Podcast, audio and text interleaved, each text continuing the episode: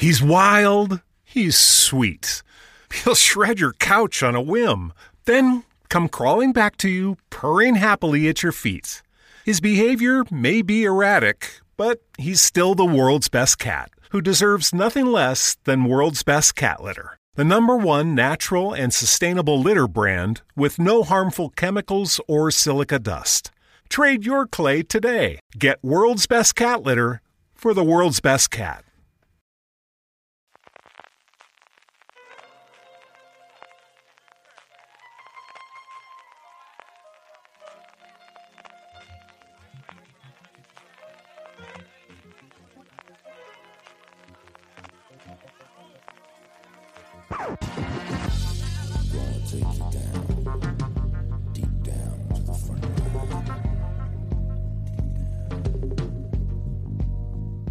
Hola a todos y bienvenidos a Gran Angular, el programa de Fuera de Series donde analizamos cada semana un tema en profundidad. Esta semana hablamos de cómo funcionan los screeners. Un programa que viene a ser la cara B de, de otro que ya grabamos este verano sobre cómo funcionaban los junkets de prensa y para ello, pues repetimos alineación, repetimos once inicial o trío inicial. Eh, tengo conmigo a Marina Such, redactora jefe de Fuera de Series. ¿Qué tal, Marina? ¿Cómo andas? Muy buenas, Francis. ¿Qué tal? ¿Cómo, ¿Cómo ha ido la vuelta? de ¿Has estado allí con Gillian Anderson y todo? Cuéntanoslo, danos envidia. Eh, realmente casi no puedo contar nada. Puedo decir que he ido a Londres a la presentación de una serie de Netflix en la que está Gillian Anderson y poco más. ¿Le ha gritado Scully o no?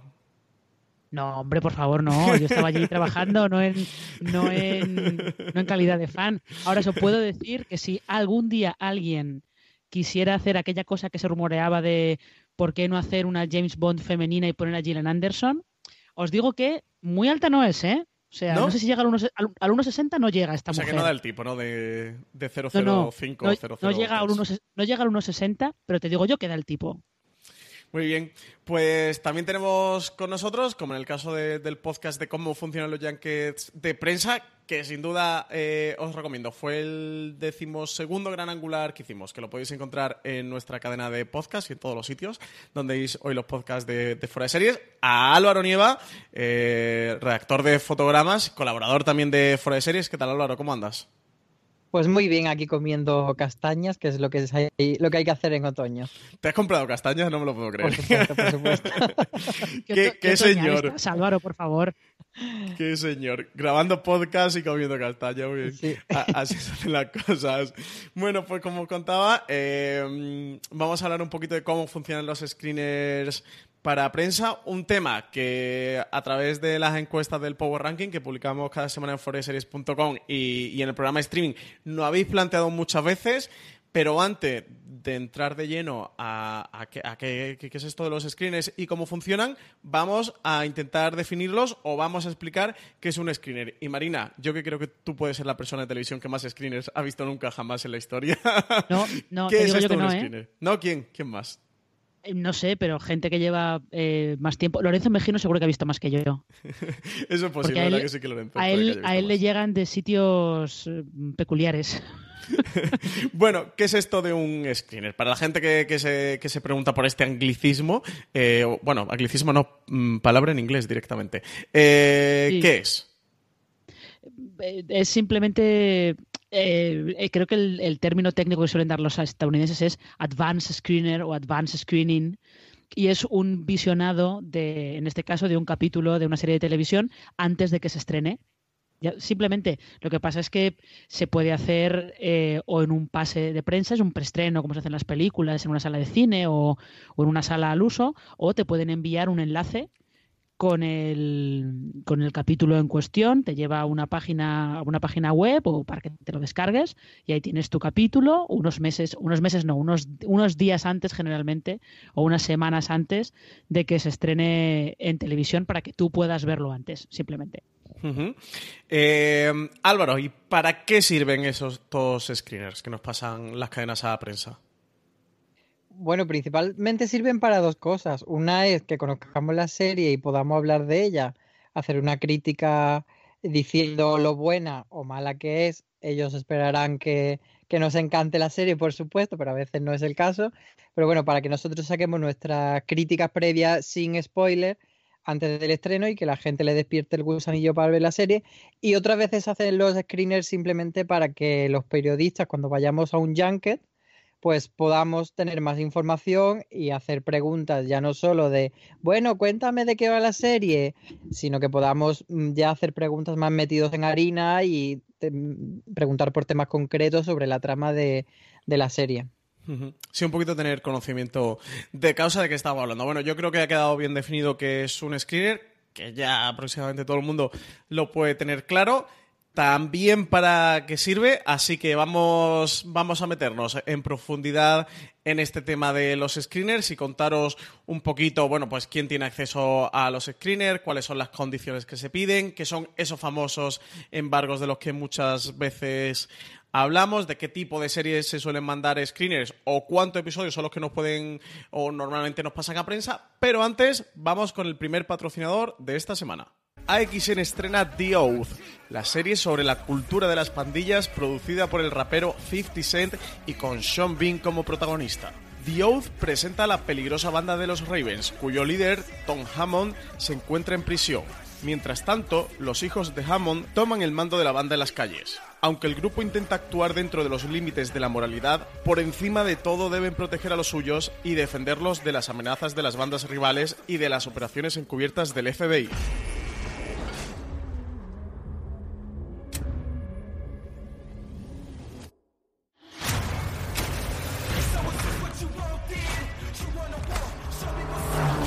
Vamos, vamos, vamos. ¿Estás conmigo o no? Prepárate para la guerra que ha comenzado. Quiero una compensación. Que venga a por mí. ¿Quieres ponernos a todos en peligro? Dios.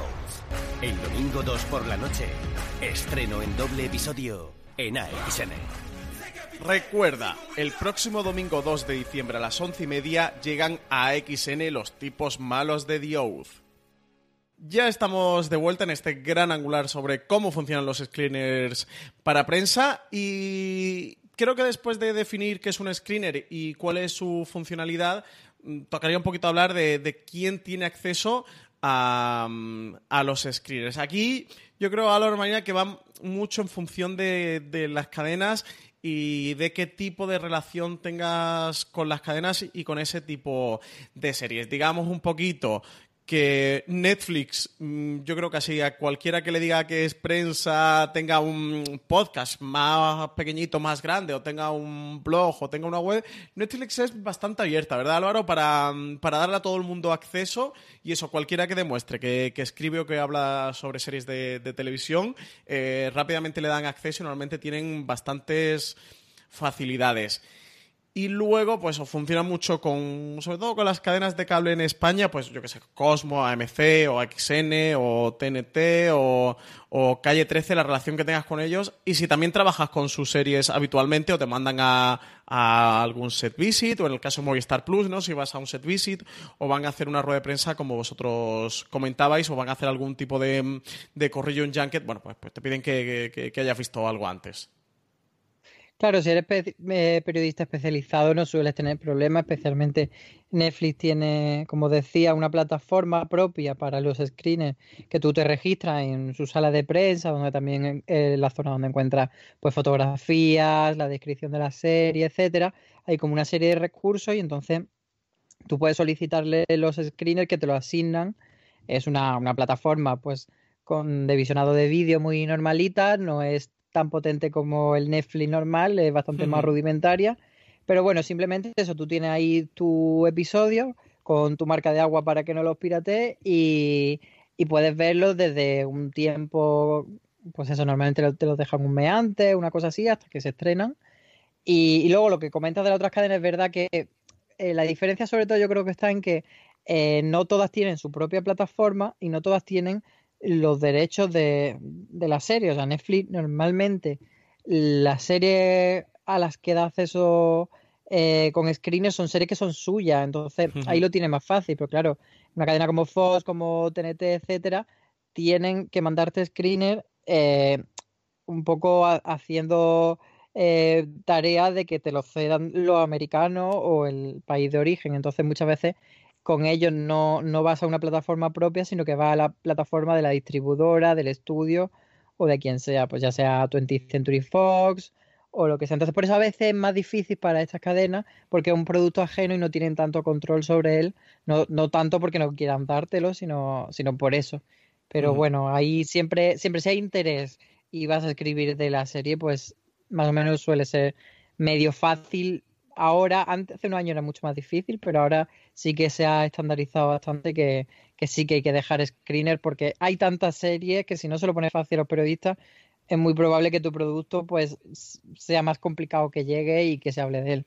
Sí, aquí habría que contar y, tener claro la, la, transición digital. Hace unos años, yo no diría tanto años, sino dos o tres o cuatro, y todavía sigue siendo habitual, pero sobre todo este año y el año pasado. Creo que prácticamente ha desaparecido, que esos, estos screeners normalmente eran realmente un visionado, era un pase de visionado donde el canal te convocaba, tú ibas a su sala de prensa o alquilaban un cine o tenían un espacio con el que trabajaban habitualmente. No sé, el caso, por ejemplo, de XN, ellos tenían una salita, ¿no? Bueno, que tenían y siguen teniendo una salita de, mm, de Sony. Sí, la sala de Sony, ahí lo hacían ellos.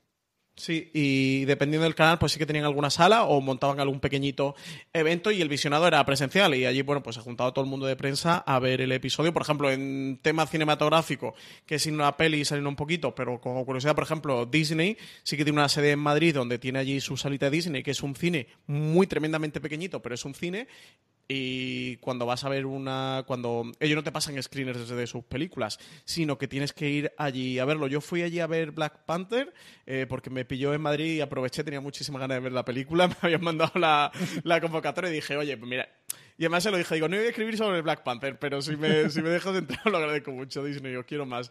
Y fui allí y sí que allí te, te cacheaban, te registraban, te quitaban eh, los móviles y, y, veías la película y luego tenías que firmar un, es un pliego de condiciones allí, un embargo de varios folios en el que las opiniones, dependiendo del tipo de grado de opinión, porque Aquí también podemos hablar de, mm, de, varios tipos, pero lo hacemos más adelante. Eh, te ponen unas fechas diferentes para, bueno, para hablar con spoiler, hablar sin spoiler, para tuitear o hacer comentarios en redes sociales, para publicar críticas, para publicar artículos o, eh, digamos, información sobre la serie que pueda contener eh, o que pueda tener contenido de, esa serie pero que, mm, que, no tenga spoiler y no trate temas concretas. Bueno, hay muchos grados, pero eso, eso lo tratamos ahora más adelante. Y, sí que ha habido una transición hacia el digital. No sé yo, Marina, mm, cómo lo has visto tú, porque quizás eso en un par de años ha cambiado muy rápido.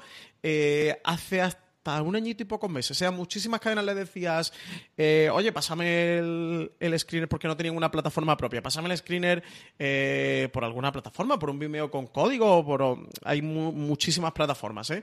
¿eh? Con algún código, con alguna marca de agua que me pongas y tal, que yo no tengo ningún, ningún problema. Y eran bastante reacias hacían poco. Yo creo que ya el efecto, no sé si Netflix, de tener su propia plataforma y saber que a prensa nos da muchas facilidades, ha provocado esta, esta ya, mm, digamos, ruptura de, del si no se hace en, una sala de visionado no se hace y, prácticamente ya todos suelen tener facilidades con screeners hay series y series, pero yo creo, Marina, que es que no sé qué último evento de visionado había. Bueno, el de Ar de Madrid, por ejemplo, sí que hicieron un pase presencial, pero había screeners en digital que, mandaron, ¿no? No, no. ¿De Ar de Madrid no pasaron en digital? Yo pensaba que sí. No, Arde, Madrid, eh, Paco León y, Ana Costa dijeron que los pases tenían que ser en cine. Pero era porque la gente lo viera en cine, ¿no? Era por la experiencia que la gente lo viera. Era, para que la gente lo viera en una pantalla grande y todo el rollo. De esa no había, no había eh, pases así.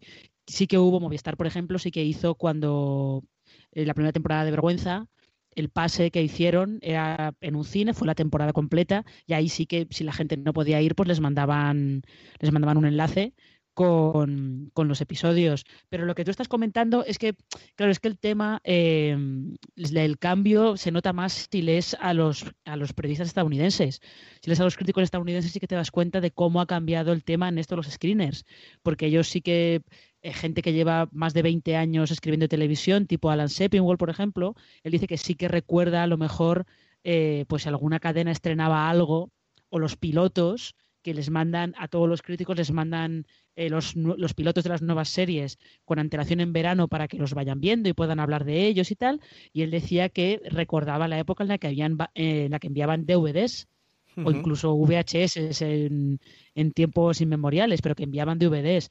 Yo creo que eso también se ha notado en España porque en cuanto las cadenas en Estados Unidos han montado sus plataformas, han montado sus páginas web de visionado, es más fácil que las cadenas de en España les pidan un enlace para poder ofrecer ese, ese episodio a los periodistas en España. Y también hay que tener en cuenta que hasta no hace mucho eh, periodistas que se dedicaran a hablar de series específicamente en España tampoco había tantos. Con lo cual, pues tampoco había tanta demanda de, oye, quiero que me pases el screener de el principio de la segunda temporada de House, por ejemplo. había, pero bueno, eso Fox te lo ponía te lo ponía en un cine, que Fox tuvo una temporada en la que sí que hacía presentaciones de su programación y lo que hacía era te ponía los cinco o seis pilotos de las series que había comprado nuevas para esa temporada. Eh, y eso, yo creo que viene un poco también impulsado por eso, por el cambio que ha habido en Estados Unidos, que han dejado de enviar los, los, screeners físicos, los episodios en formato físico, y se han habilitado las webs para que la prensa allí pueda entrar a, a ver los capítulos, que no solamente son, no son solo los primeros de cada temporada, el primero de la serie, ¿eh? Eh, pueden ser eh, pueden ser todos los episodios de la temporada y que los cuelguen un par de días antes para, para, que la gente lo pueda ver, sobre todo es un capítulo muy impactante, para que la crítica pueda verlo y te lo escriba el día del estreno, que es lo que le interesa a las cadenas, que es lo que antes estaba comentando Álvaro. Esto se hace porque lo que le interesa a las cadenas es que tú hables de la serie el día que se emite. Si si puedes verlo con unos días de antelación, te da tiempo a verlo, prepararlo, lo lanzas el día que se emite y para ello es genial. Si no, si haces una crítica a posteriori, pero que eh, el nivel de, visibilidad que ellos están buscando, pues no es el mismo. Sí, eh, lo, que comentabais de, eso, de cómo ha cambiado y tal. Eh, yo recuerdo que hace unos años, sobre Marina y yo que, que llevamos más tiempo aquí en Madrid, y, yendo a eventos de serie y tal que organizan las cadenas, pues eso, hace yo creo que como cinco años, una cosa así, eh, se hacían muchísimos más eventos por las tardes. Es verdad que no había tantos periodistas especializados, pero había muchos más blogs, porque era el momento en que los blogs de serie estaban muy en alza. Entonces hacían como más eventos de, de, la tarde, de te pongo un capítulo, luego hay un pequeño cóctel, etcétera. Y, y se presentaban, además, en aquel momento siempre cuando traían una serie de, aunque fuesen cuatro o cinco días antes que en Estados Unidos, era como, jolín, lo estamos viendo antes que esté en Estados Unidos, ¿sabes? Había como esa sensación de premium y, se buscaba un poco eso. Ahora hay tantas series que ya que te la traigan tres días antes que en Estados Unidos te da igual porque hay otras diez series que quieres ver que estrenaron hace una semana o dos y no te ha dado tiempo a verlas. Entonces quizá por eso se ha perdido ese ese momento de, de, preestreno de serie, salvo que sea algo muy gordo. Y normalmente cuando las cadenas hacen screening, un screening físico, una proyección de una serie, suele ser acompañado con, algo más. Ya no es solo te vamos a poner este capítulo, sino que pues, hacemos un coloquio sobre algo o te presentamos, por ejemplo, las novedades del trimestre. Y entonces el episodio es más como acompañar, en plan de, vamos a presentar, este es nuestro plan de, de estreno de esta temporada o de este trimestre, y adicionalmente te pone un episodio que es como de una de las series más relevantes. Por ejemplo, hace unos meses atrás, cuando esto pasó, cuando HBO preestrenó esta. ¿The Handmaid's Tale? No, iba a decir la de. Es que se me ha ido. La de esta que era muy bizarra, que era como vikingos, pero no, Britannia. Ah, ah Britannia, la serie está, pues ahí presentaron su, su trimestral. O el año pasado de Gifter fue la serie que nos puso Fox después de presentarnos la temporada. Un poco va más en esa línea ahora. Eh, comentaba Marina de los DVDs. Yo tengo por aquí por casa algún DVD que sí que, sí que tengo de screeners, ¿eh? porque sobre todo Cosmo, hasta hace pocos meses, eh, mandaba. Tengo de Frankie Drake Mysteries, creo que fue el último del que ha mandado DVD, pero por ejemplo, Frankie Drake Mysteries tengo y de Harlots también tenía del, de la primera temporada. Así que mm, yo DVDs, imagino que vosotros también eh, tenéis que tener, porque si tengo yo, seguro que tenéis vosotros alguno que otro, pero DVDs sí que. Mm, ¿Te preocupas por tu familia? Entonces, ¿por qué darles solo huevos ordinarios cuando pueden disfrutar de lo mejor? Eggland's Best, los únicos huevos con ese delicioso sabor fresco de granja, además de la mejor nutrición, como 6 veces más vitamina D, 10 veces más vitamina E y 25% menos de grasa saturada que los huevos regulares, además de muchos otros nutrientes importantes. Así que, dales los mejores huevos. Eggland's Best, mejor sabor, mejor nutrición, mejores huevos. This holiday, whether you're making a Baker's Simple Truth turkey for 40 or a Murray's Baked Brie for 2, Baker's has fast, fresh delivery and free pickup, so you can make holiday meals that bring you all together to create memories that last. Baker's, fresh for everyone. Free pickup on orders of $35 or more. Restrictions may apply. Choose from a great selection of digital coupons and use them up to five times in one transaction. Check our app for details. Baker's, fresh for everyone. Grabado en un verbatim de un episodio. Ah, de eso no tengo yo. Sí, Yo de ese antiguo tengo alguno. Yo de eso no tengo. Sí, yo yo los míos vienen con su carátula y vienen, y vienen bien planteados. Em, como comentamos, pues lo lógico es que quien tenga acceso a Screener sea prensa profesional, aunque y oyentes de Fuera que estáis ahora mismo escuchándonos, si tenéis algún blog o algún podcast o algún algo medio, alguna cosita así de un medio, aunque sea pequeñita, yo creo que, que escribiendo a Netflix es relativamente eh, sencillo, de que os den de alta la plataforma esa que comentaba Álvaro, donde tenéis acceso a fotos y ahí os pueden subir screens. Siempre te- o, te proponen si los quieres o no, o a veces te- ellos te lo, te lo suelen proponer y a partir de ahí te aparecen en la plataforma. Con el resto es más difícil. Por ejemplo, y, y a raíz de esto que comentabais de, la prensa especializada y la cantidad de prensa especializada y cómo ha ido evolucionando. A nosotros nos pasó en Fuera Series que cuando empezamos con, con Series, claro, no era usual que en un medio hubiera cinco redactores que necesitarán acceso a los, a los screeners. Y sí que, entre comillas, y digo entre comillas, no ha dado problemas con algunas eh, cadenas o plataformas, porque lo que estaba acostumbrado tradicionalmente, bueno, pues con el país o el mundo o, o cualquier otro medio era dar un acceso, porque, mm, porque la costumbre era de que hubiera un redactor eh, para serie no era solo de serie, era de cultura y trataba muchas cosas y tal. Entonces, a nosotros, por ejemplo, nos pasó con Fox, que de hecho a día de hoy nos sigue pasando, ¿verdad, Marina? Que creo que la única que tiene acceso a los screeners de la plataforma de Fox, que es norteamericana y viene a través de la Fox No. norteamericana, eres tú, ¿no? no, no es, es una plataforma de Fox Internacional. Ah, pero bueno, es, viene de América, me refiero. Sí, Es pero, Eh, internacional, pero la llevan de Fox América, es Fox América, ¿no? pero no es Fox el canal de Estados Unidos, sino No. Fox International Channels, que es productora. como otra división. Sí, La- Es la como la productora división que lleva los canales de varios países. Exacto. Pero sí que exactamente. También Lo que- pasa es que algunos canales de aquí de España le cuesta dinero de acceso, claro, entonces tampoco te pueden dar acceso a todo el mundo y tienen que seleccionar a quién le mandan y a quién no. Entonces ahí depende un poco de cuestiones más técnicas y más de, de cosas internas Claro. suyas. Ahí, Y eso, Marina, tú eres la única que tiene acceso a esa plataforma. Yo esa plataforma no... Yo creo que entré una vez, una vez me dieron un acceso, pero... De hecho, no sé si ahora tienen acceso, ahora que lo pienso. Pasa que hace mucho que Fox no me pasa nada o no, o no he pensado en pedirle nada. De hecho, creo que sí que yo tengo ya acceso. Y de hecho, eh, en realidad es que también hay que tener en cuenta que eh, los canales de pago, por ejemplo, cuando estrenan estas series extranjeras, eh, si tú les pides eh, screeners, ellos tienen que pedirlos a la cadena o a la productora original. Entonces, a veces se los dan, a veces no se los dan.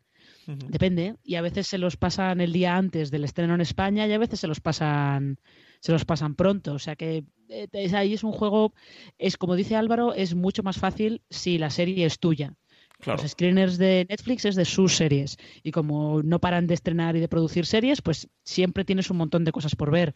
Y las demás, pues depende. Si las series no son de ellos, dependen de, de pedir el acceso a una tercera parte y que esa tercera parte le diga, vale, no hay problema, te lo paso. O, o que diga, "Mm, no, es que no, es que prefiero que no. Prefiero Ujú. que, que, lo, ve- que lo vea la gente el día que se estrene. Sí. Claro, Y por luego- ejemplo, Movistar manda, a mí me mandó alguna vez de The Good Fight y venía directamente enlace a la plataforma de CBS. Sí. Sí. Y luego nos ha pasado también, eso, nos pasó eso con Fox y luego nos pasó con HBO, que HBO tenía acceso tu Marina y tenía también Valen, ¿verdad?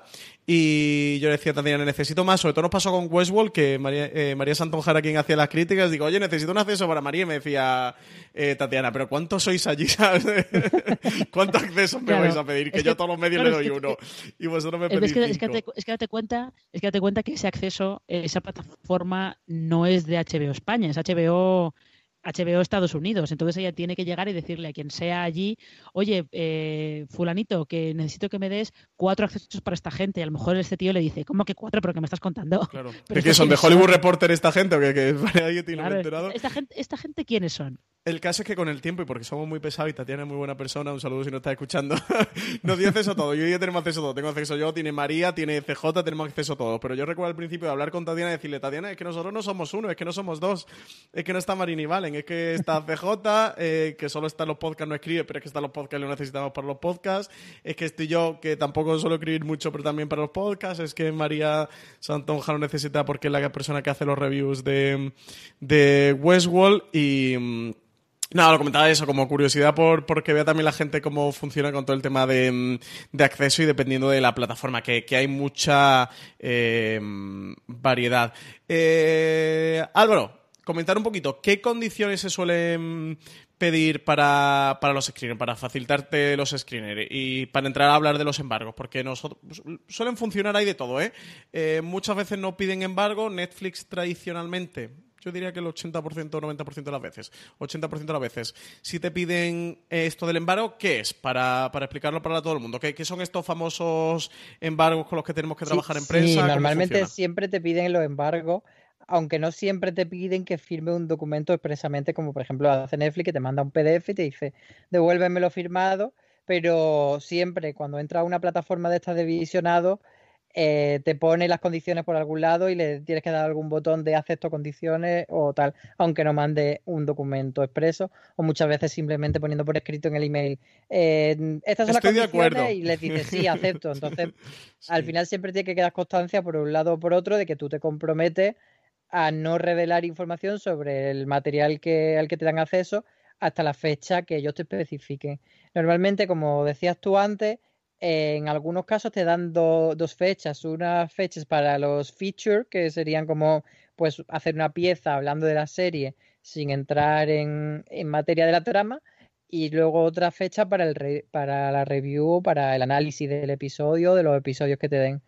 Em, lo que pasa es que a veces, por ejemplo, si te dan solo del, primer episodio, pues claro, tú tienes esa fecha del embargo de, la review, pero a veces, si te das la temporada completa, pues te pueden decir, bueno, pues habla solo del principio, no hables de todo, o guárdate ciertas informaciones. Por ejemplo, eh, a, mí una vez que me hizo mucha gracia, y bueno, lo han hecho varias veces una, cadena de, cable, que no voy a decir cuál, pero te mandaban en el email del embargo todos los spoilers de la temporada, porque te ah, decían, em, la fecha del embargo es tal, tal y debajo te decía, y no por puedes favor, hablar no de dos puntos. que fulanito se muere, que no sé quién se va no sé dónde, que no sé qué era como, pero por favor, ahora como me veo yo los, episodios y ya me lo habéis destripado todo. Sí, te, te spoileabas el, episodio entero, eso, es verdad.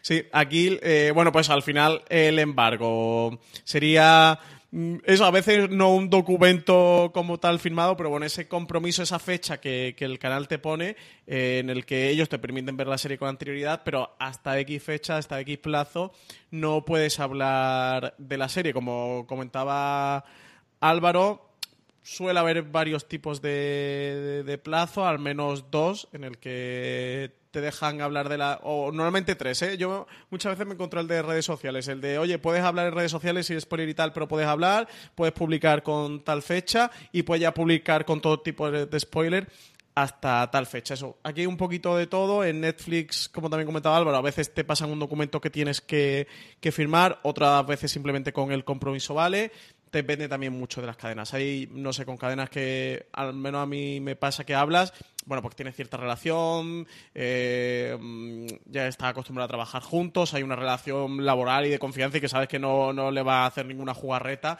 que simplemente, entre comillas, con darle tu palabra de, oye, es un material para trabajar, evidentemente no te preocupes, si me pides tal día, yo hasta tal día no voy a publicar nada, es suficiente. No, no tienes que publicar, eh, perdón, no tienes que firmar ningún contrato ni nada. En cine sí que es mucho más complicado. Y aquí quería hablar el cine VS series en el tema de los embargos, que en embargos también hay un poquito de todo. Lo que sí que os quería explicar y con el tema de cómo funcionan los screeners es que no hay una norma. Para aquel que nos esté diciendo, oye, pero ¿cómo funcionan? Mm, en cada apartado, cada cosa, podemos encontrar múltiples ejemplos. Son muchas empresas y cada empresa podemos decir que lo hace un poquito a su manera. En cine sí que son más exhaustivos. De hecho, en Netflix el embargo que, en todo caso que lo firmes, es un folio por delante y se acabó.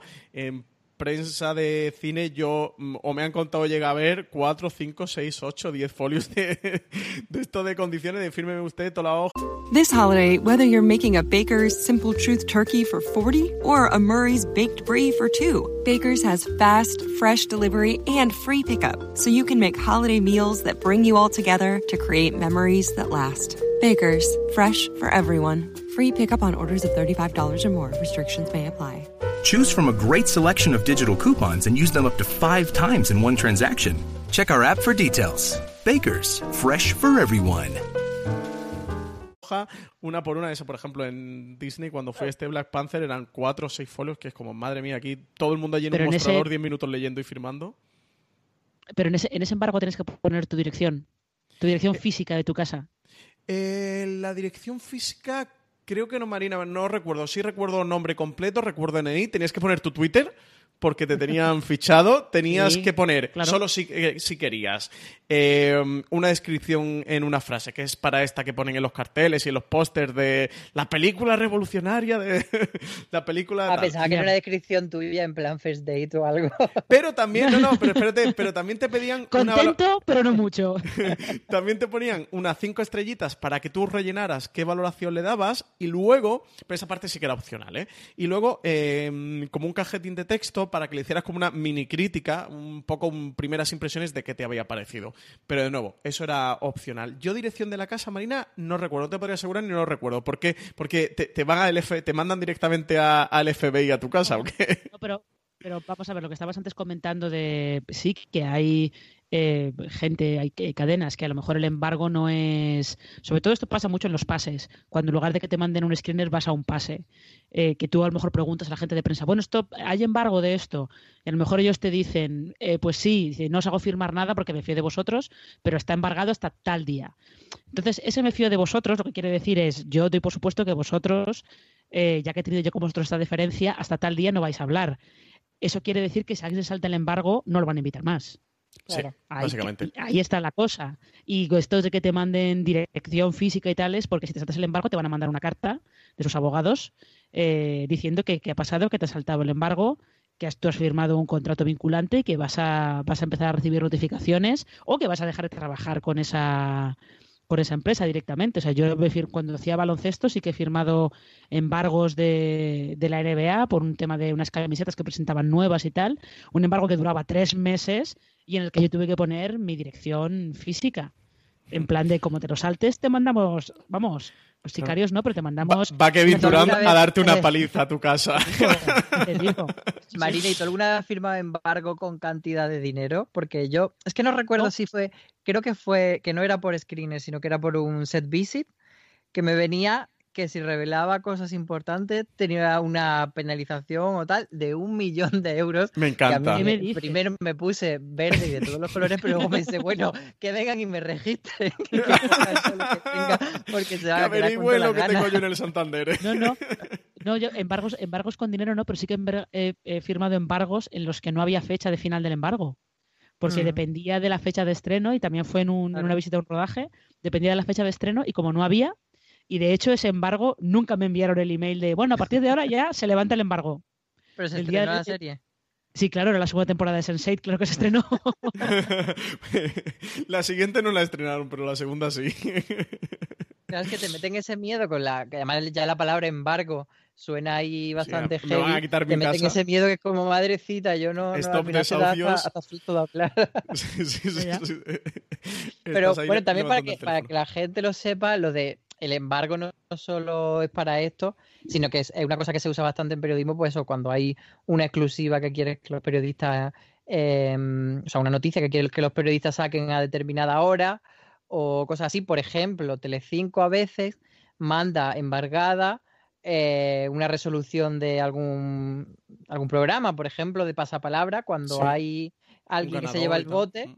Mm. Eh, mandan la, la, información embargada y entonces para que los periodistas escriban la noticia y la tengan preparada para lanzarla justo cuando se acabe el rosco y ya la tengan la noticia hecha. Entonces, en premios de festivales también suele ser habitual, ¿verdad? Que te pasen, que te filtren ante los premiados de la gala para que, bueno, vayas preparando un poquito la noticia. Sí, y se hace también que en presentaciones en tecnología se hace a veces pues, con un nuevo modelo de móvil, por ejemplo, que se presenta, se pasa la información antes a la prensa para que lo puedan preparar y, está embargada hasta después de hasta que se termine la rueda de prensa en la que van a presentarlo. Es, no es una cosa extraña, es, es común simplemente para facilitar el trabajo de la prensa. Vale, pues eso sería un poquito cómo funcionan los embargos. Esperemos que nunca detengan a Álvaro Nieve y nos tengan que llamar para más llevemos tabaco allí al cuartelillo porque de un millón de y euros. Todos años me dieron una peseta. a una major. si cada oyente fuera series. Esperemos que nunca tener que ir a buscarlo.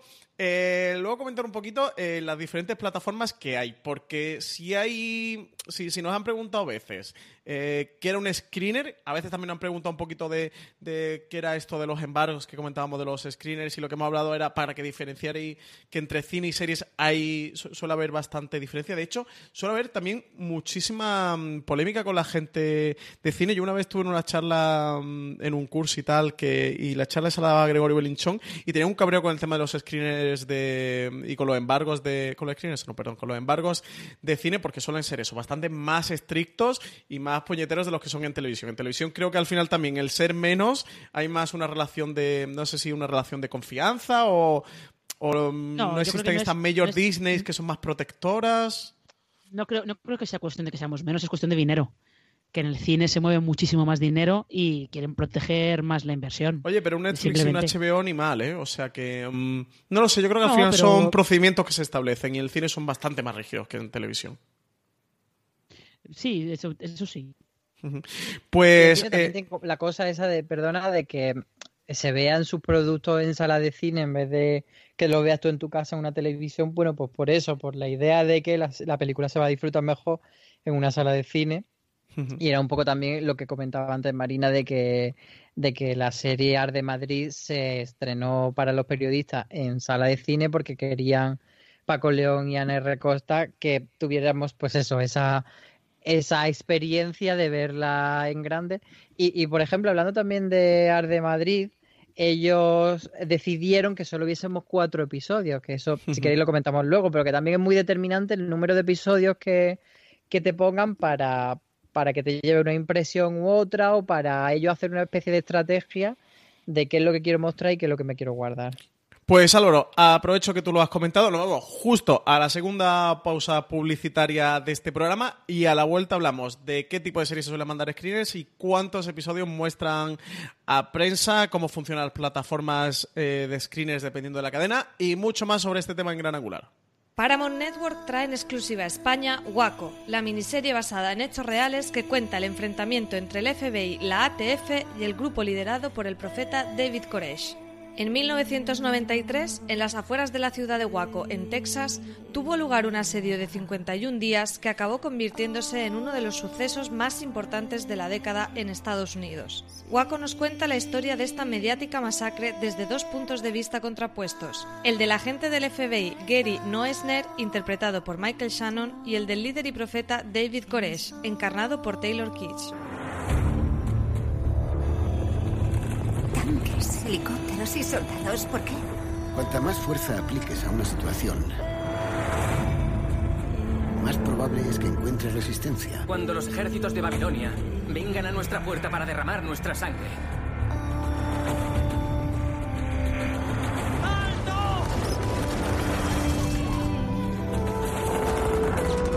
Aquí nos probarán.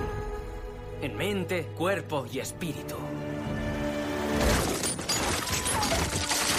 No te pierdas el estreno de Waco en doble episodio el próximo lunes 3 de diciembre a las 22.15 horas en Paramount Network y cada lunes a la misma hora dos nuevos episodios. pues ya estamos de vuelta de esta parada publicitaria y Álvaro, apuntabas tú el tema de Arde Madrid, por ejemplo, en este caso eh, mostraron los cuatro primeros episodios. Eh, con respecto a de qué series se mandan screeners, yo diría, y no sé si vosotros me respaldáis la afirmación o no, de que hoy día se mandan screeners de todas las series a las cuales las cadenas tengan acceso y se puedan permitir mandar screeners. Si no mandan screeners de una serie es porque lo, la cadena es de otra productora, eh, una distribuidora que, que, lo han comprado pero no tienen acceso o porque directamente no los pidas. Pero yo creo que hoy día no, Álvaro, pues mm, intentan, por lo que aquello comentabas, hay muchísimos estrenos y si el crítico no ha visto la serie, pues más complicado evidentemente que, que hable pero de mandan ella. de la buena. sí, intentan mandar más de la buena de las malas, pero de las malas también. Mandan. This holiday, whether you're making a Baker's Simple Truth turkey for 40 or a Murray's baked brie for 2, Baker's has fast, fresh delivery and free pickup, so you can make holiday meals that bring you all together to create memories that last. Baker's, fresh for everyone. Free pickup on orders of $35 or more. Restrictions may apply. Choose from a great selection of digital coupons and use them up to five times in one transaction. Check our app for details. Bakers, fresh for everyone. ¿No se merece tu familia lo mejor? Entonces, ¿por qué no los mejores huevos? Ahora, Egglands Best están disponibles en deliciosas opciones. Huevos clásicos, de gallina libre de jaula y orgánicos de Egglands, que ofrecen un sabor más delicioso y fresco de granja que le encantará a tu familia. En comparación con los huevos ordinarios, Egglands Best contiene la mejor nutrición como 6 veces más vitamina D, 10 veces más vitamina E y el doble de omega 3 y B12. Solo Egglands Best. Mejor sabor, mejor nutrición, mejores huevos. Visita egglandsbest.com para más información. Eh, Álvaro, de las mandas, Sí, de las sí, pero eh, eh, normalmente cuando, o sea, si tú le pides a una cadena que suele mandar screener, pues tú coges el calendario del mes siguiente o de dentro de dos meses y te dices, ostras, que se va a estrenar esta serie, pues le voy a preguntar. Pues si los tienen, no te van a decir que no, o a las veces que no los tienen porque no les llega a tiempo, porque eso también depende, pero normalmente cuando son ellos los que proactivamente te dicen, oye, que tengo este screener es porque es un producto en el que confía bastante, pues como la aventura de Sabrina en el caso de Netflix, o The no sé, algunas series. Claro, con, la Crown. primera- con la segunda temporada No, la mandaron pero- completa, pura y dura, a tope. Sí, pero, por- pero es, por ejemplo, el, el ejemplo que ha dado antes Álvaro de Movistar y de Good Fight es, es un ejemplo, es un buen ejemplo de eso, porque de hecho de la segunda temporada iban enviando screeners de- del capítulo de la semana unos días antes de que se emitiera Movistar. O sea que es un producto en el que ellos, aparte de tener el acceso que tenían a la plataforma de CBS, es un producto en el que ellos confiaban y que sabían que si lo hacían así, pues la gente iba a estar hablando más de la serie. Sí, confío en que vaya a tener buena prensa. Sí, no sé, yo sí que te compraría, Álvaro, de que de las que de las malas intentan mandar menos, pero yo creo que casi eh, hoy día todas las cadenas intentan que, que, el- que prensa vea sus series, que hable de ella, no sé si incluso que hablen eh, de mí, aunque sea para mal, como decía Dalí, pero al menos que hable, porque mm, creo que, que el mayor eh, o, la mayor crítica o la peor crítica que se puede hacer hoy día a una serie es directamente no hablar de ella, yo que sé, como por ejemplo le ha pasado a la serie de Camping de, de Elena Danam en HBO, que, que ha habido un mutis por el foro de algo que no le ha interesado directamente a nadie y, y hay tantas series que interesan, hay tantas series las que nos apetecen escribir o que nos apetece hablar que muchas veces pues, pues no te detienes o no pierdes el tiempo en series que no te interesan y porque hay muchas cosas buenas que ver y ver las malas, pues es una inversión de tiempo que a veces tampoco nos podemos permitir, Álvaro. Sí, de lo que no hay screener, esto sí que es importante destacarlo, es de las series españolas. Sí, Suele haber correcto. muy pocos. Sí, suele haber muy Em, pocos. Sí que es verdad que, por ejemplo, Antena 3, yo cuando le pido, sí que me lo suelen intentar buscar y me mandan un enlace con código, pero digamos que no es algo que está estandarizado como está eh, con la serie americana. Y al final un poco paradójico que algo que es como un producto mucho más mm, inaccesible, Sí, claro. visto desde fuera, eh, tenemos acceso a ello y con la serie española cuesta más. Y, y eso, a lo mejor tú sí que puedes pedir, pero a veces les cuesta dártelo, a veces no lo tienen a tiempo y a veces pues no te lo dan y otras sí. Y, mm, y es una pena porque al final la serie española, em, a veces la comunicación se enfoca mucho a- solo al preestreno, al primer episodio, y se pierde un poco que si todos los periodistas tuviesen acceso de una forma regular y estandarizada a todos los episodios de la temporada, a lo mejor hablarían más de hitos concretos de temporada. Pues el episodio en el que fulanito se muere, el episodio en el que no sé quién se casa. Y entonces, si tú tuviese acceso a esos episodios a priori, no solo podría escribir sobre ellos, digamos, como crítica, sino que a lo mejor podría mm, preguntarle a la gente de prensa pues, para gestionar una entrevista con los guionistas, con el actor que está implicado en esa trama, etcétera. Entonces, creo que eso sí que se pierde, se pierde mucho aquí en España y algo que se hace mucho en, en Estados Unidos. O sea, tú te vas a Entertainment Weekly al día siguiente de un episodio de The Walking Dead o de Juego de Tronos y tienen siempre la entrevista con Angela Khan, que es la showrunner, o con los mm, Benioff Ways, o con el actor de turno que se ha muerto. Entonces tiene un poco ese post-episodio que aquí parece que todavía nos cuesta conseguir. Sí, hay un... Y eso, eso que, sin embargo, eh, eh, eh, perdón, Francis, que quería puntualizar que eso Televisión Española lo estaba haciendo esa temporada de Cuéntame. Los capítulos en los que ha habido algo importante los estaban enviando unos días antes, si, yo no, no, lo calculo mal, los estaban enviando unos días antes. No a toda la prensa, yo creo que a quien, quien preguntaba o quien tenía interés, eh, les enviaban los episodios así gordos y esta temporada de Cuéntame ha habido dos o tres capítulos con que han pasado cosas importantes para la serie y los enviaban antes, ¿eh? O sea que sí, de hecho, para la boda, para la boda de Carlos y Karina sí que me mandaron incluso una invitación física como si fuese de una boda. Y es verdad que eh, eh, está empezando a pasar, incluso sí que he visto que lo hacen un poco así como por detrás algunos creadores o algunas productoras de decirle a algún periodista, oye, atento a este episodio, que tal. Pero eso, que falta como mm. que, sea algo más común. Sí, hay un trabajo importante por hacer sí que se hace un poco... las cadenas españolas. Sí, y, aún así sí que se hace poco, pero se sí que se hace un poco, con, con series en las que ellas creen sí que no es tan raro que se organice un, un pequeño evento, que haya a lo mejor un preestreno, haya pasado el capítulo y luego tengas oportunidad de, de hablar con, con, los creadores o con, o con los actores. No se hace mucho, pero se hace. Sí, sí. Nada, esta no la vamos a apuntar como tarea. Y jefes de prensa o, o, gente de prensa de canales de televisiones españolas, si nos estáis escuchando, aquí en Fuera Serie estamos dispuestos eh, a recibir screeners de vuestra serie hacer. Aquí lo poquito que podemos ver suele ser en el festival, eh, que además los tres tuvimos esta edición, Em, que nos enseñaron, bueno, os enseñaron porque yo me libré esa magnífica serie El Continental, que ya por fin, para gloria de todos los españoles, se ha acabado. Creo que de las mejores noticias del país de los últimos años.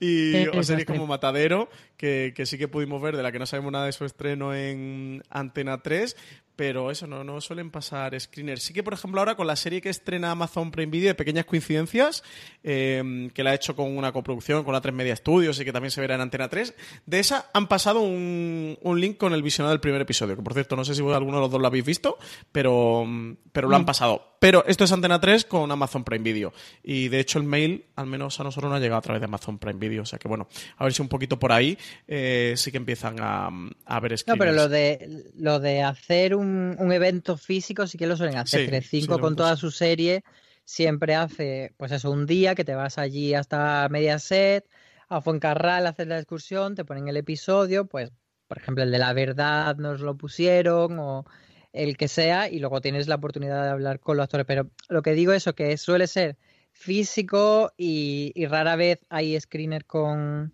pues eso, con un código que tú te lo veas en tu casa y que normalmente siempre suele estar acompañado con el estreno más que con el seguimiento. Luego, em, quería comentar un poquito, plataforma por plataforma, cómo gestionan los screeners, por no porque el, que el oyente sepa cada cadena cómo funciona, que creo que tampoco es tan importante, sino porque... Secretos de Estado tampoco, Francis. secretos de Estado tampoco. aparte, aparte no son secretos de Estado, sino es que no se puede explicar, porque no es que no hay. Una no hay menos en dos casos en las demás no tienen una plataforma. Claro, pero eso es lo que quería contar. Eso es lo que os quería contar, de mm, cómo funciona más o menos cadena por cadena, pero para que la gente vea un poquito de ejemplos de todo, eso guardando, como dice Álvaro, eh, secretos de Estado. Por ejemplo, Netflix ya lo hemos comentado que sí que tiene una plataforma propia de prensa y funcionan. HBO también lo hemos comentado que funcionan a través de la plataforma mm, norteamericana. Eh, mm, luego hay Universal en España ha montado ahora una plataforma para screeners que todavía no ha empezado a utilizar. Además es española la plataforma, ¿eh? No sé si la habéis trasteado o la habéis visto. Lo que pasa es que todavía no han, no han pasado nada por ahí. ¿Tú la has tenido, has tenido ocasión de trastearla un poquito, Álvaro? No, no. ¿Pero te has dado de alta ya y todo? No, no, no tenía ni idea. ¿No? Muy mal, muy mal. Pues en NBC Es que no me da tiempo a ver lo que ya está abierto. Tampoco. Ya estoy como que no quiero screener porque no me da tiempo. Pues NBC Universal, eso que es calle 13 Sci-Fi, sí que han montado una plataforma eso para prensa y tal, con, y van a tener acceso a screeners.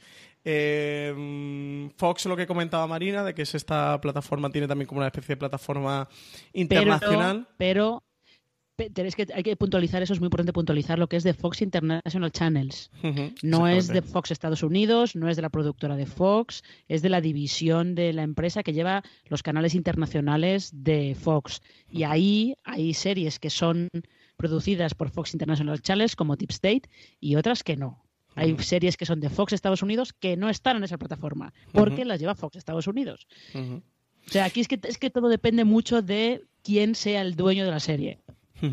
Luego, en Movistar, ellos también tienen una zona de prensa y ahí suelen poner alguna cosa. Por ejemplo, de la verdad sobre el caso Harry Keber, el primer episodio estaba ahí colgado y lo podías ver a través de su plataforma. Pero suben esporádicamente. Algunas veces suben algunas cosas, otras no. No suben tampoco eh, demasiado. Mm, Te suelen mandar un email de, oye, está este episodio aquí disponible para que lo veas y, y poco más. Tampoco eso, no suben muchas cosas. Pero mm, dentro de la plataforma de prensa de Movistar, dentro de su zona de prensa, también suelen subir una cosita. Y luego los canales de cable en general.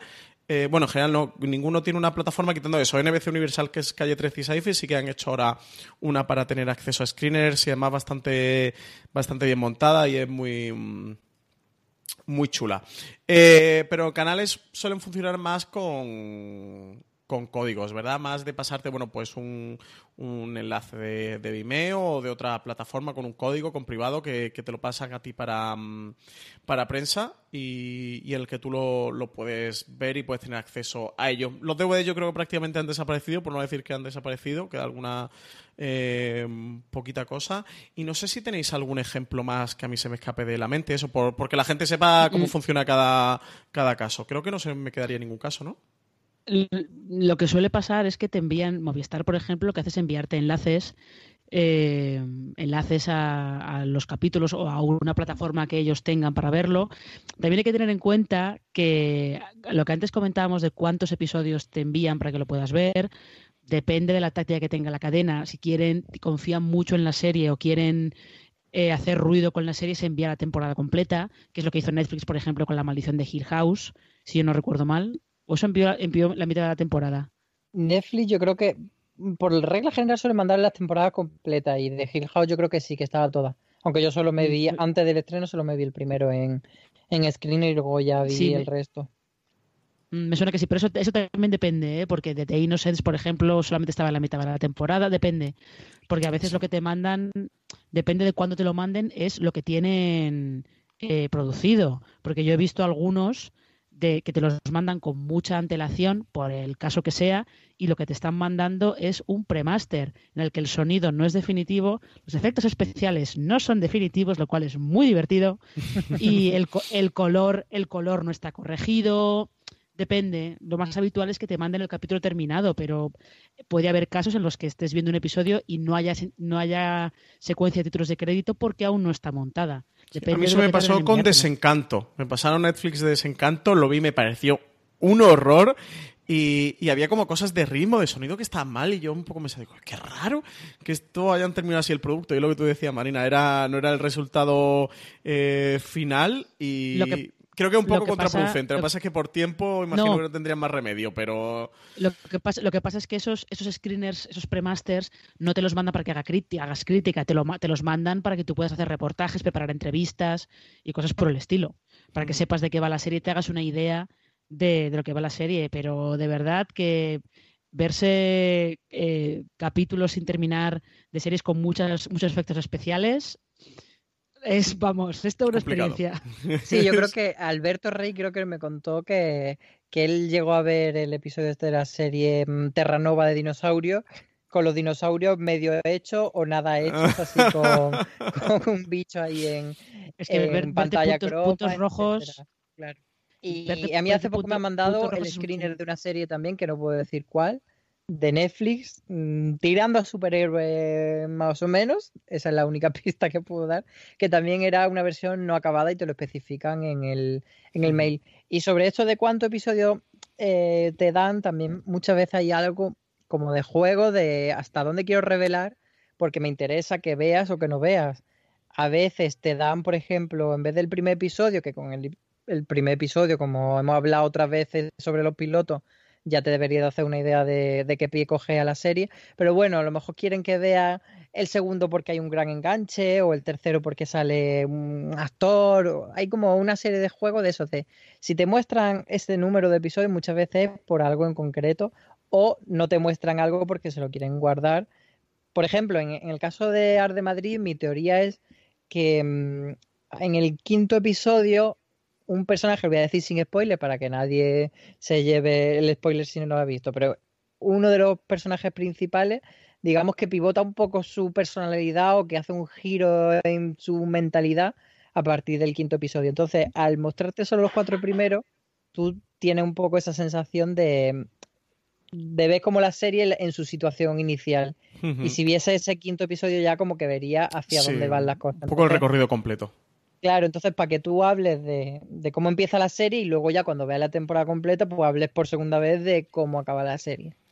Sí, eso aquí depende de, de- plataformas. Netflix suele ser habitual mitad de la temporada y es raro que pasen uno o dos. Bueno, raro no, creo que no. Vaya, no me atrevería a poner la mano en el fuego de que no hay ningún caso, pero vaya, al menos que yo conozca, normalmente es mitad de temporada, a veces temporada completa.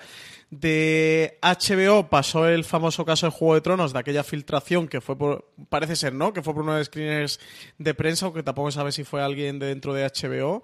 Eh, y desde entonces, de Juego de Tronos, creo que van pasando episodio por episodio, semana a semana.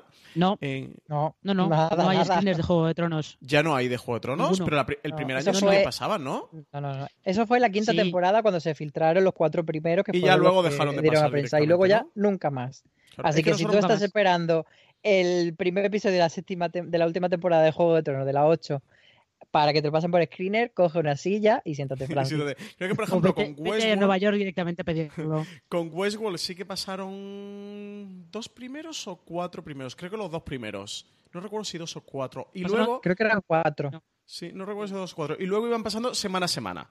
Eh, justo cuando se emitía un episodio, el día siguiente te, te dan acceso al de la semana siguiente. Quitando el del el último, creo que el último lo pusieron, como hicieron además el evento este en España y tal.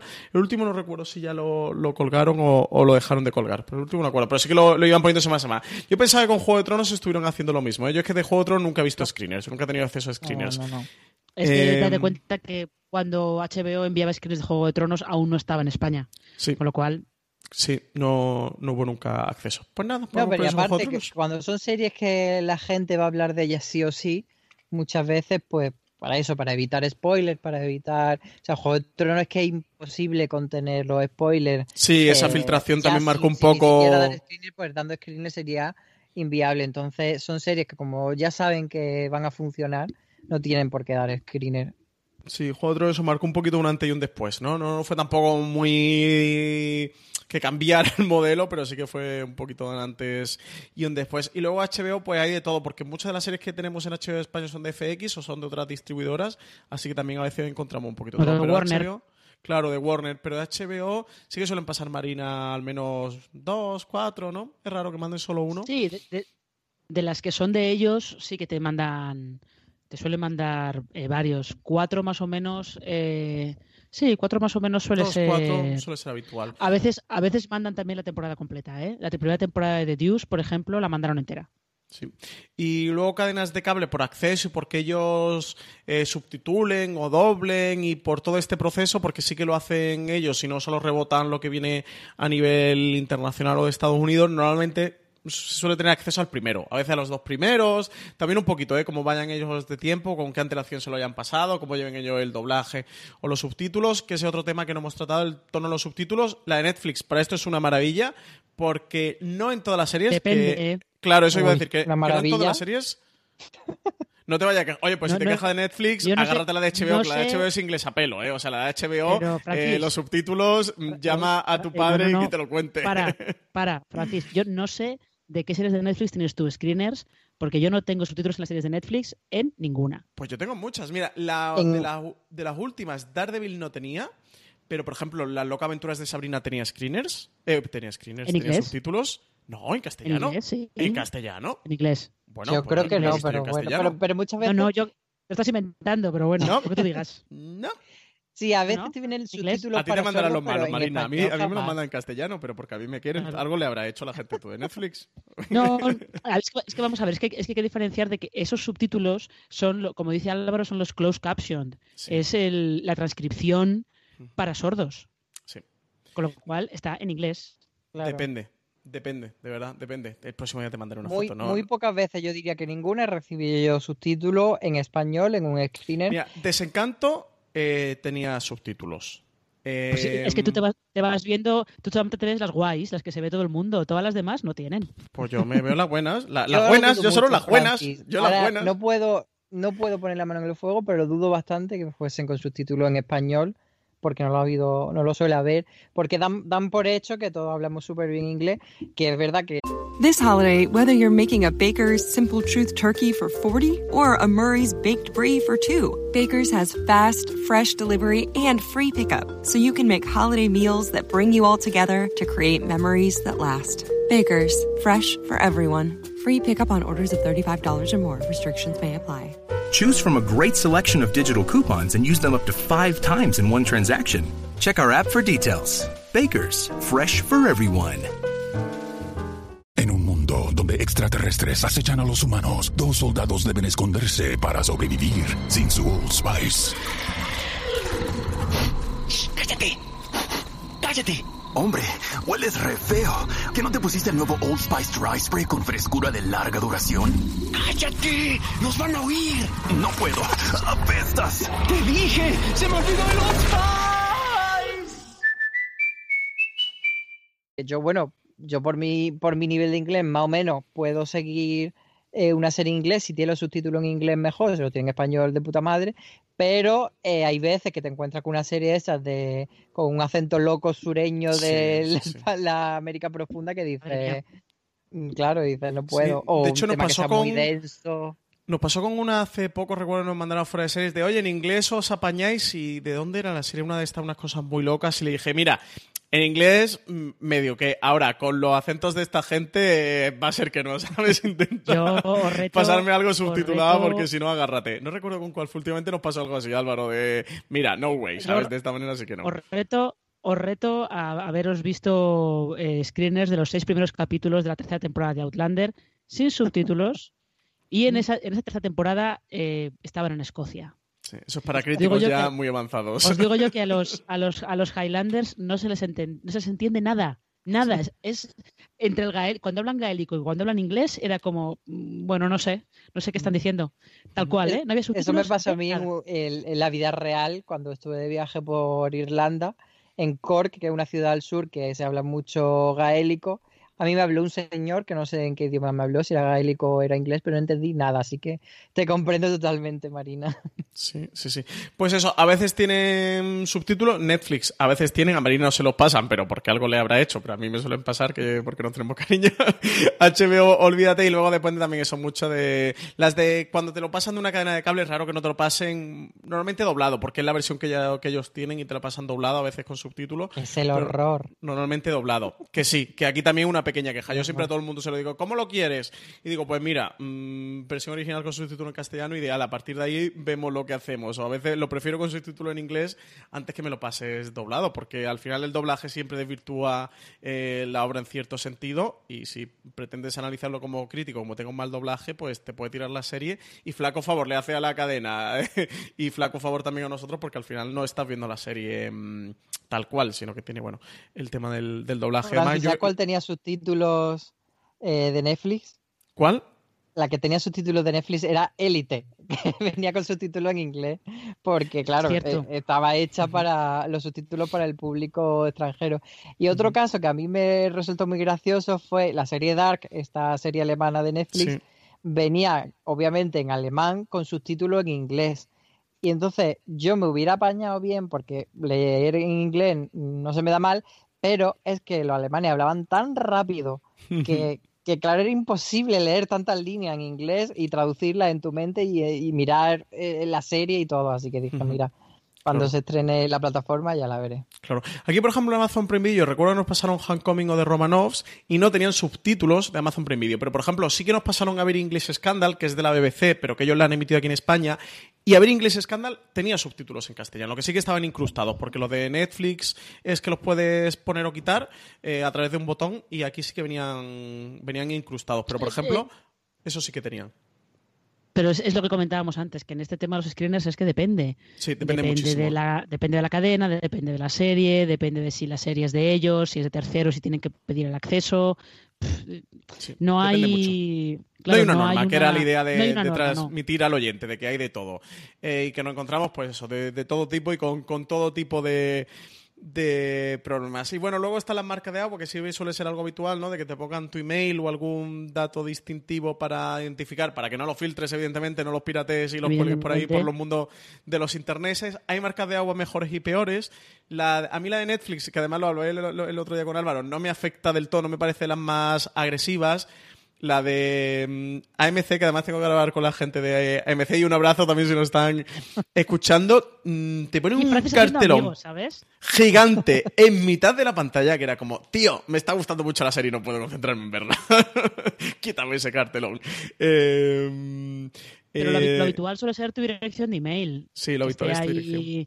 En medio de la pantalla. A veces también te ponen un código, moviendo. que se ve que como un código que ellos te generan como una especie de matrícula. No, no es, no es, no es un código, es tu dirección IP. Claro, eso. No, no, pero no me refiero a la dirección IP. No, no, no, no. Sino como una matrícula con, con letras y números. Una IP no tiene. No tiene letras. Sí, a veces sí, eh, pero. Depende de cada, de cada una, pero sí, al final es un código para saber que si tú haces un, una captura de pantalla de, del episodio y lo subes a internet para filtrarlo, pues saber quién ha sido el cabrón y, y, y pillarlo y mandarle, como decíamos me antes, los a casa. Tu vena del FBI de ver que ha sido el cabrón, que lo reviento, que lo mato, como lo pillo por la calle. ¿Quién, bueno, vamos quién a me ha destripado esta serie? Claro. Vamos a hacer la tercera y última pausa publicitaria del programa y retomamos para, para hacer un poquito de debate sobre las críticas de los primeros episodios y contar alguna anécdota. Aunque ya hemos contado bastante anécdotas de cosas que nos han pasado a los screeners, pero ya cerramos con eso el programa. Volvemos, en, en un minutito. Vikingos regresa a TNT con la segunda parte de la quinta temporada, que nos trae nuevas batallas y la lucha entre hermanos por el trono. La primera parte de la quinta temporada terminó con la coronación de un nuevo rey en Kattegat, el despiadado Ivar sin huesos. Por ello, Bjorn, Lagertha y Uwe se vieron obligados a huir y a forjar nuevas alianzas para poder recuperar lo que consideran suyo. Una nueva era oscura de violencia y destrucción en la que los viejos enemigos se convertirán en nuevos aliados. Puede que los locos hereden la tierra. Nadie olvidará jamás a Ivar sin huesos. Ahora prepárate para lo que va a llegar. Vikingos en TNT. Odín ha escuchado tus súplicas. El lunes 3 de diciembre a las 22.15 horas, estreno de la segunda parte de la quinta temporada de Vikingos en TNT. Para no perderte ningún detalle, disfruta ya mismo de la primera parte de la temporada 5 en el servicio bajo demanda de tu operador.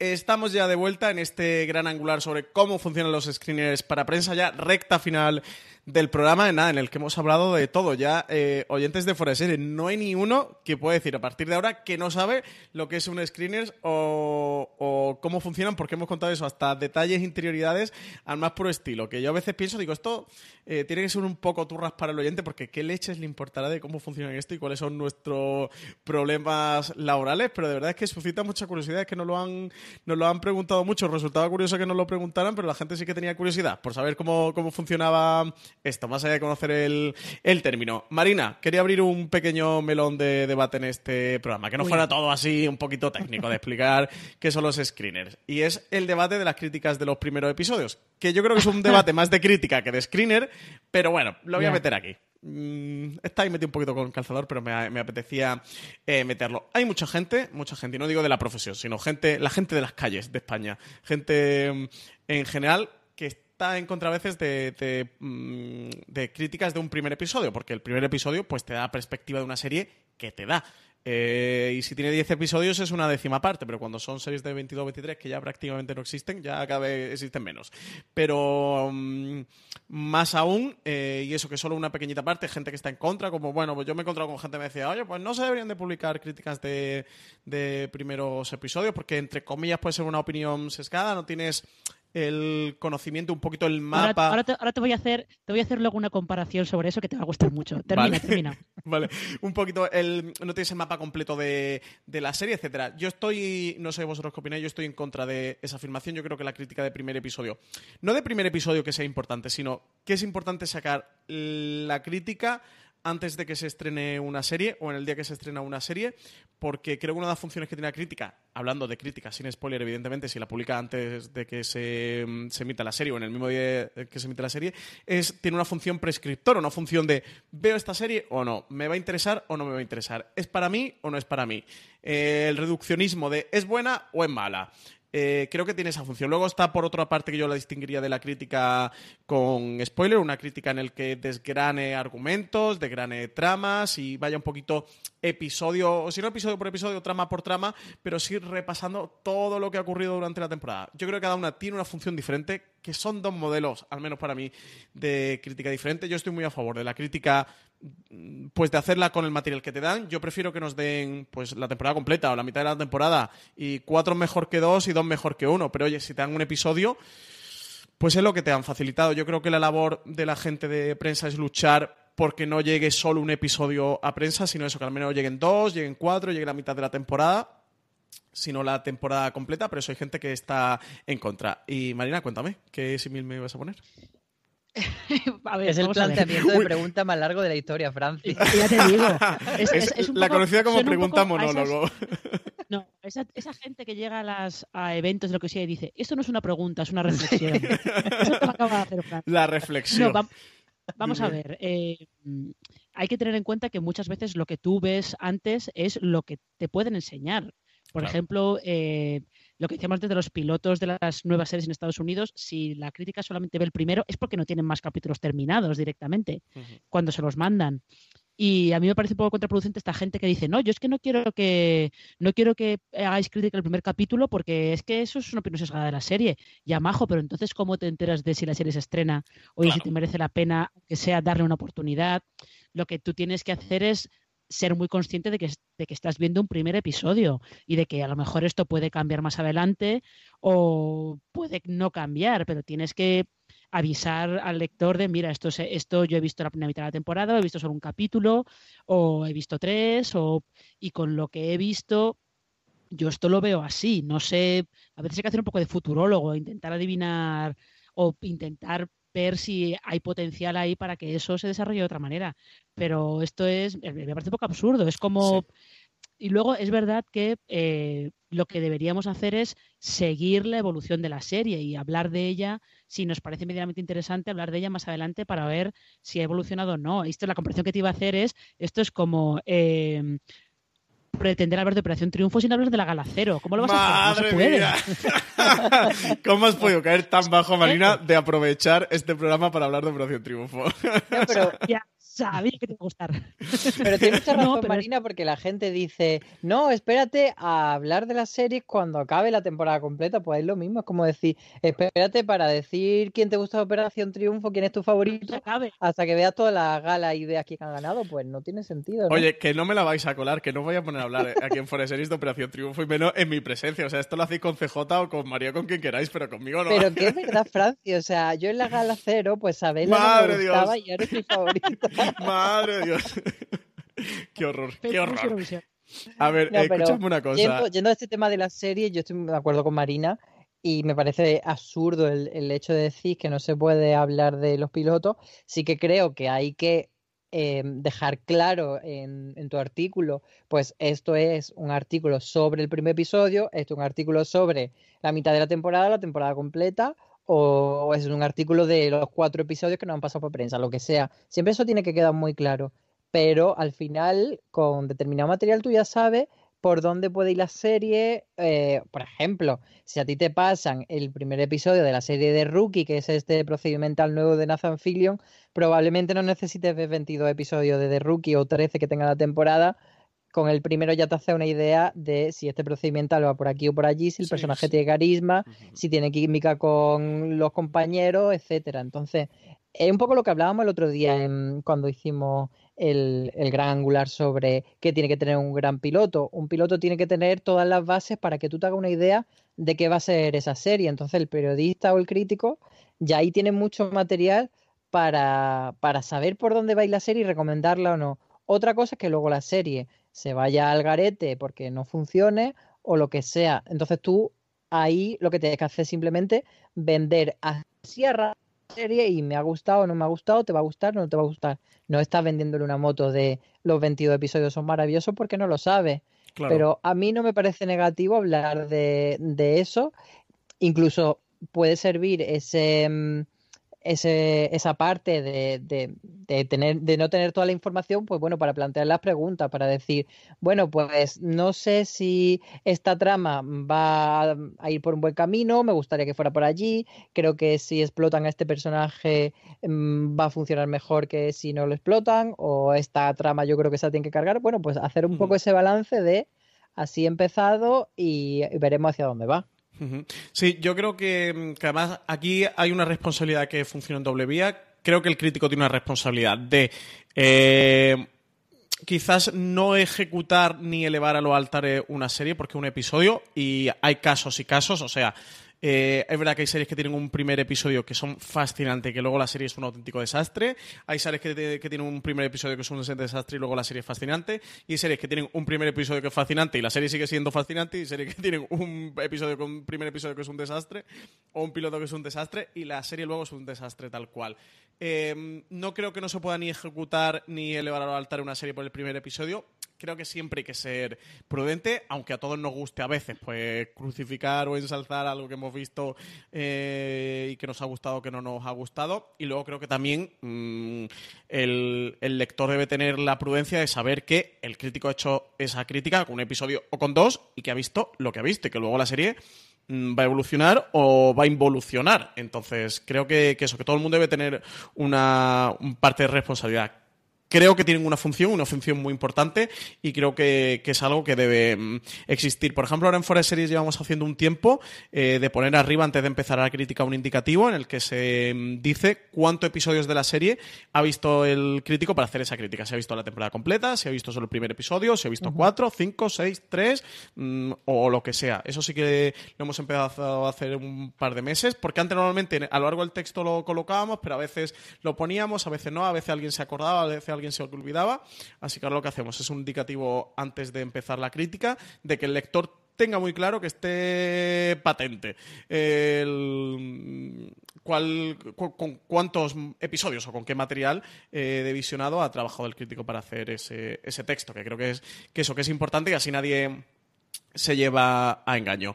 Bueno, pues chicos, llevamos más de una hora hablando de, este programa y voy a contar al oyente una pequeña confesión, y es que los dos decíais que esto del cómo funciona el screen no daba para un gran angular y llevamos una hora y, y cuánto, una hora y diez minutos hablando de, al final Ha, dado, para mucho. Ha dado para mucho y decís que no. Y, también otra confesión es que Marina me ha amenazado a hablar de Natalia y Alba, que no sé si son dos amigas suyas o dos vecinas, no sé quiénes son estas dos señoras. No te preocupes, no te preocupes, que va a haber va a haber un porcentaje no importante de los, de los oyentes, porque eso no lo sé, pero habrá mucha gente que sabe perfectamente lo que es Albalia, con lo cual no te preocupes por eso. Albalia, bueno, yo como no quiero que Marina aquí cuente confesiones o a mí que luego nos pague una demanda fuera de series, Marina Such, muchísimas gracias por haber estado con nosotros en este gran angular sobre cómo funcionan los screeners para prensa. Nada, un placer como siempre. Álvaro Nieva, muchísimas gracias una vez más eh, por estar aquí con nosotros, que me lo he pasado muy bien grabando este programa y contando unas poquitas de anécdotas y, y cómo funciona todo este tema. A ti, muchas gracias también a todos los que nos escuchan. Y nada, si no pasan los screeners con subtítulo en castellano, de verdad protestar o porque algo están haciendo o no quieren. un abrazo enorme a, los dos, un abrazo enorme a todos los oyentes de Forest Series. Muchas gracias por estar ahí. Un episodio más en nuestra cadena de Forest Series que ya sabéis que podéis eh, disfrutar de todo nuestro contenido en audio en iTunes eh, o Apple Podcast, en iVoox y hasta en Spotify o cualquiera que sea vuestro reproductor de confianza buscando Forest Series. Muchos más grandes angulares y muchos más programas, mucho más contenido en audio de Forest Series. Un abrazo y hasta luego.